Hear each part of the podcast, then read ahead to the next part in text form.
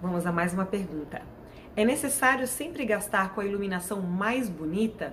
Então vamos lá, vamos quebrar um mito aí. A iluminação em loja, ela não serve para ser bonita, ela serve para ser um silencioso vendedor. Ela tá ali para auxiliar nas vendas. Então o foco da iluminação sempre é direcionada ao produto.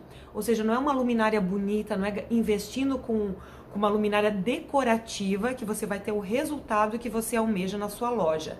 O foco sempre é no produto, ok?